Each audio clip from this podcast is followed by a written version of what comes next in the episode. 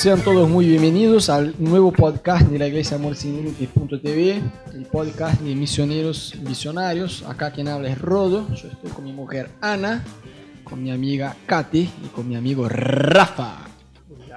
Bien chicos, este, estamos hablando eh, en cada podcast acerca de un tema distinto, ya hablamos de política, comida, economía, eh, hay varios temas. Y hoy quisiera hablar con ustedes un poquito acerca del lugar que Dios te llama para ser misionero, ¿no? Em, porque muchas veces cuando se habla de misiones, no sé ustedes, quisiera que después comenten un poco, pero cuando uno se habla acerca de ser misionero, por lo general, uno, no sé ustedes, yo me viene la imagen de África a la cabeza, ¿no? Uno dice, ser misionero, listo, cuidar de los pobres en África. Y hay una otra realidad que en las iglesias casi que no se habla, y entre los misioneros tampoco, que es eh, misiones urbanas, porque suena casi, casi como si fuera una heresía que uno vaya a ser misionero en una ciudad, ponele, como Nueva York, o como París, o Madrid, o Buenos Aires. Cuando uno se imagina un misionero, se imagina un tipo pobre, cuidando de pobre, en, en África, cuidando de chicos huérfanos y algo así. Pero la verdad es que hay una gran realidad que no podemos ignorar, que son las misiones urbanas. O sea, hay grandes ciudades, grandes metrópolis que necesitan gente que va a venir a estudiar, laburar, aprender el idioma, infiltrarse en la cultura, ¿no? ¿Cómo ustedes lo ven? Yo creo que mm, el preconcepto empieza en que... Y puede ser el prejuicio. Prejuicio, preconcepto, lo que sea. Empieza en que la gente piensa que las grandes ciudades ya son evangelizadas y que es como estar en un lugar que no necesita misioneros. Entonces cuando uno dice, yo voy a ser un misionero, dicen, bueno, anda a los países que no conocen el Evangelio, los países que tienen mucha pobreza, que tienen mucha necesidad, y piensan que una ciudad como Buenos Aires es una ciudad que ya tiene muchas iglesias y muchos cristianos, pero ahí está el engaño. ¿Por qué? Buenos Aires, capital federal, tiene 3% de cristianos. Y India, por ejemplo, que es un país que si uno dice voy a ser misionero en India, te dicen que bien, tiene 7%, o tenía cuando yo me fijé. Entonces uno escucha eso y dice, che, Buenos Aires necesita misioneros y necesita gente que tenga una re eh, disposición de aculturarse, de ser eh, joven, de trabajar, de estudiar, de aprender el idioma, de vivir en la ciudad y de alcanzar a los que no conocen a Jesús ahí, ¿no? Y como Jesús dijo, ¿no? Vayan por todo el mundo, no elijan los más pobres, ¿no? porque nosotros tenemos esta mirada eh, desde hacia afuera, como mirando, che, este necesita, pobrecito, pero hay gente que, que, tiene toda la guita que está ahí, qué sé yo, por ejemplo, nosotros que vivimos acá en Buenos Aires, capaz que, hay uno que vive en Puerto Madero, en una terraza como tres pisos solo para llegar hasta la terraza y está como... Sí y el tipo está vacío por, por dentro, capaz que, que, está a un paso de, che, voy a suicidarme de acá, voy a saltar de acá, y, con la vida pobre, pero tiene la guita, tiene todo.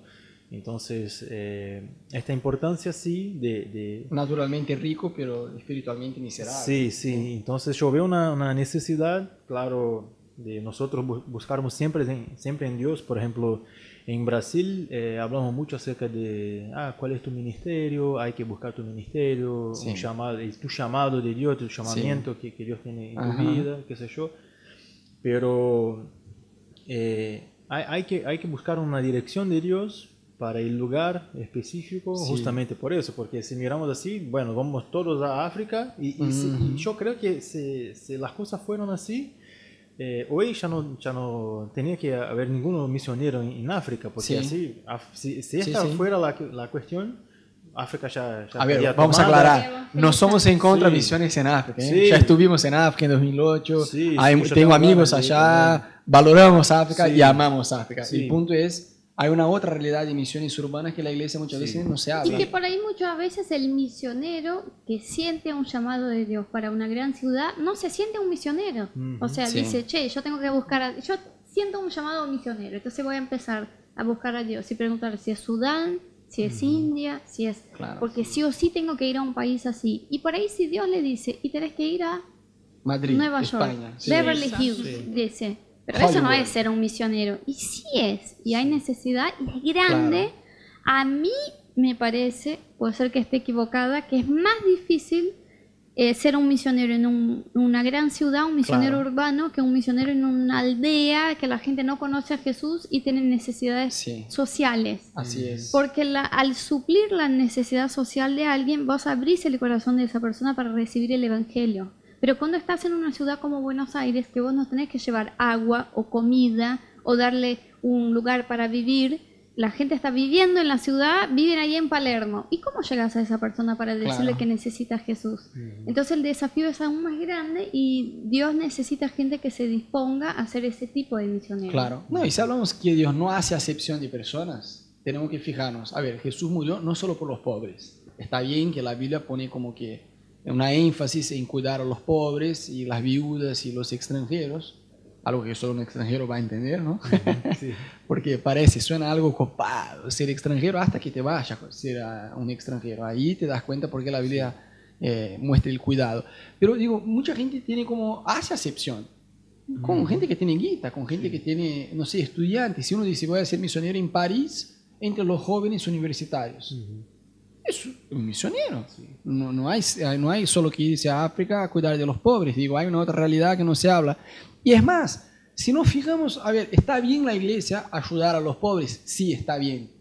Llevar comida, sacar de la calle, todo eso me, creo que nos corresponde a nosotros, a la iglesia hacer.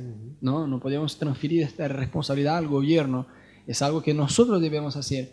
Pero por, por otro lado, si nos fijamos en la sociedad como si fueran capas de influencia, cómo influir en las personas, me parece que la mejor forma no es solamente dar de comer a los pobres, eh, eh, la sociedad necesita gente que vaya a predicar a jueces, a gobernantes, a, presidentes, a maestros, a personas de la sociedad que tienen guita, que tienen influencia y conociendo a Jesús y el Evangelio de Jesús van a poder influir sobre otras personas más pobres. El raciocinio es, si vos evangelizás a una gran ciudad que tiene influencia sobre su país y sobre el mundo, que genera leyes, de una manera indirecta estás evangelizando y haciendo llegar el evangelio a otras capas de la población.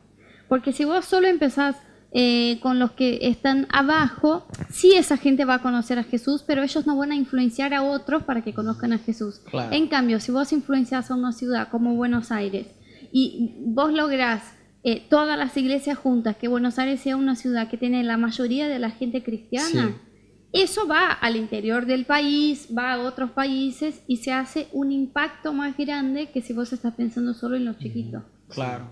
Y en esta, en esta mirada que yo digo como más física que tenemos, de no mirar hacia adentro una persona, el corazón como Dios lo mira, ¿no?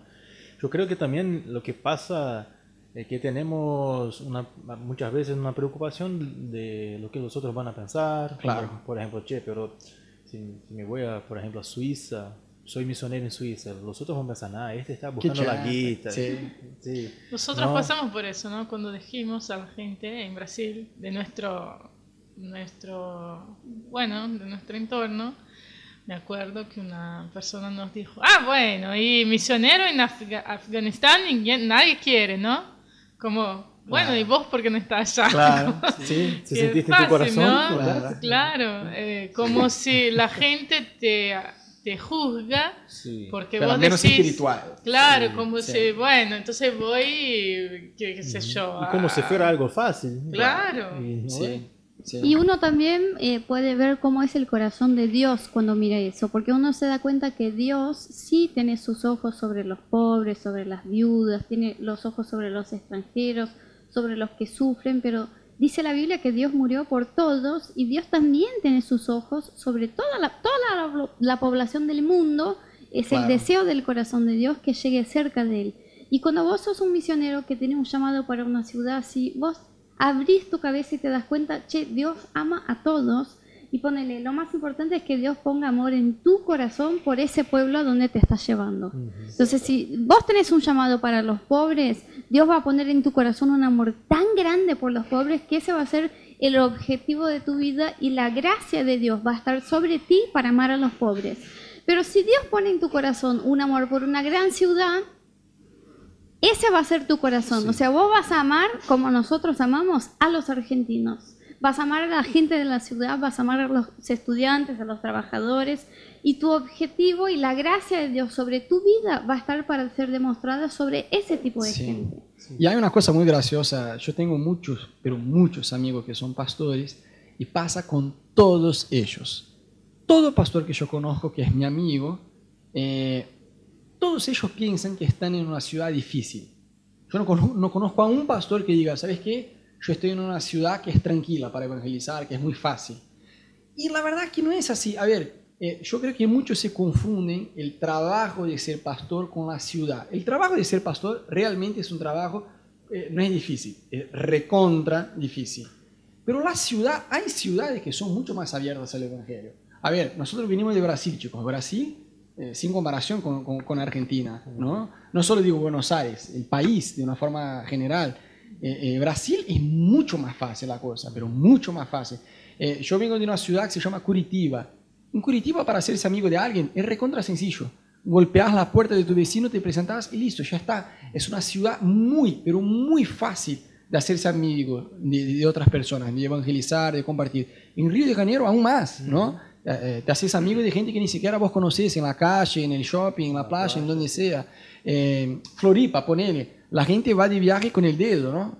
Hace señales con el dedo, porque no, existe la palabra carona en español se hacen el dedo y se agarran un auto con alguien que ni siquiera conocen para ir de otro lado. Claro, me llevas a otro lado, sí, sí, te llevo, subite, te alcanzo.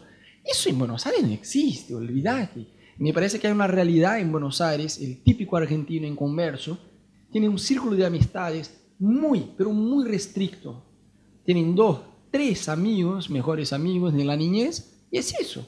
Si vos no sos parte de ese círculo de relación, que por lo general cierran este círculo a los 8 o 9 años de edad, es muy difícil que ingreses ahí. Obviamente hay excepciones. Nosotros tenemos amigos argentinos acá en Buenos Aires, pero el típico argentino inconverso es un, es un tipo que tiene como que eh, pocos amigos o algunos mejores amigos y vos sos un conocido más. O sea, ¿cómo vas a evangelizar en una ciudad donde vos no podés hacer amigos? Una buena pregunta, ¿no? Y en realidad vas a hacer el evangelismo colectivo, pero que no es lo ideal en una ciudad grande como esa. Nosotros sabemos por la poca experiencia que tenemos acá que el evangelismo que más funciona es el entre personas. Entonces que yo evangelice a mi amigo del trabajo, de la facultad, o mi vecino, o mi familia. Y entonces es el desafío del misionero para cuál país vaya, aprender cómo hacerse amigos del pueblo que vive ahí. Y una vez que es amigo y tiene la confianza de ese pueblo, sí puede predicar el Evangelio. Y lo que hizo Jesús todo el tiempo, eh, sacó como tres años ahí para convivir, para estar juntos. Y vemos Jesús a, sus discípulos ahora un poco más porteño, sos, mis amigos. Y, es así, con la amistad, con la relación uno con el otro y, esta realidad de misión urbana con eh, lugares más alejados es muy gracioso porque, a ver, yo creo, nunca estuve en un lugar así para predicar, pero yo creo que empezar un trabajo en, una nación, en una ciudad que nunca escuchó el nombre de Jesús es mucho más fácil. Porque acá la gente ya escuchó y ya miraron un montón de escándalos y cosas así. O sea, hay mucha gente frustrada, decepcionada con la iglesia. que desconstruir un concepto para construir un nuevo Así es. O sea, hay mucha gente frustrada y decepcionada con autoridades espirituales, con pastor, con iglesias. Eh, hay mucha gente que piensa, no, son todos chantas. Entonces, estar en un, país así, en una ciudad así, es muy complicada. Y más allá de eso, el típico argentino inconverso, él piensa tres cosas acerca de la iglesia. Que es aburrido, que es retrógrado, como el mundo se actualizó y la iglesia se quedó en el siglo pasado, y es irrelevante. O sea, si voy a la iglesia o si no voy, total, da en lo mismo, no me afecta para nada.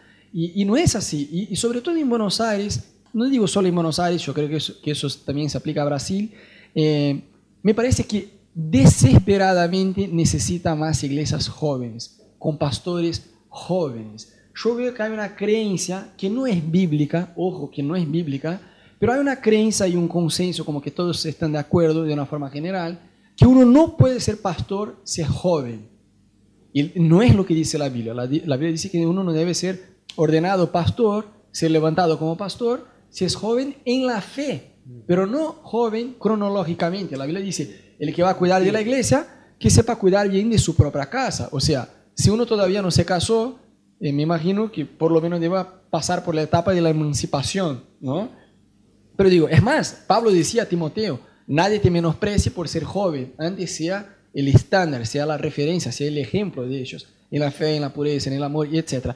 Pero parece que de una forma general hay como que, que un pensamiento colectivo que si uno no tiene más de 50 años de edad, barba ya con caña, ¿no? pelo blanco eh, y, hijos, eh, no puede ser pastor porque eh, es joven, pero no es eso lo que dice la Biblia. Entonces yo creo que necesitan pastores jóvenes. Imagínate un viejo de 70 años hablando a un chico de 15 acerca de tentaciones sexuales. En una ciudad como esa que tiene un montón de estudiantes y que por lo menos si estamos hablando de capital tiene un montón de gente que, que, no se va a conectar con un tipo viejo le hablando acerca de Dios.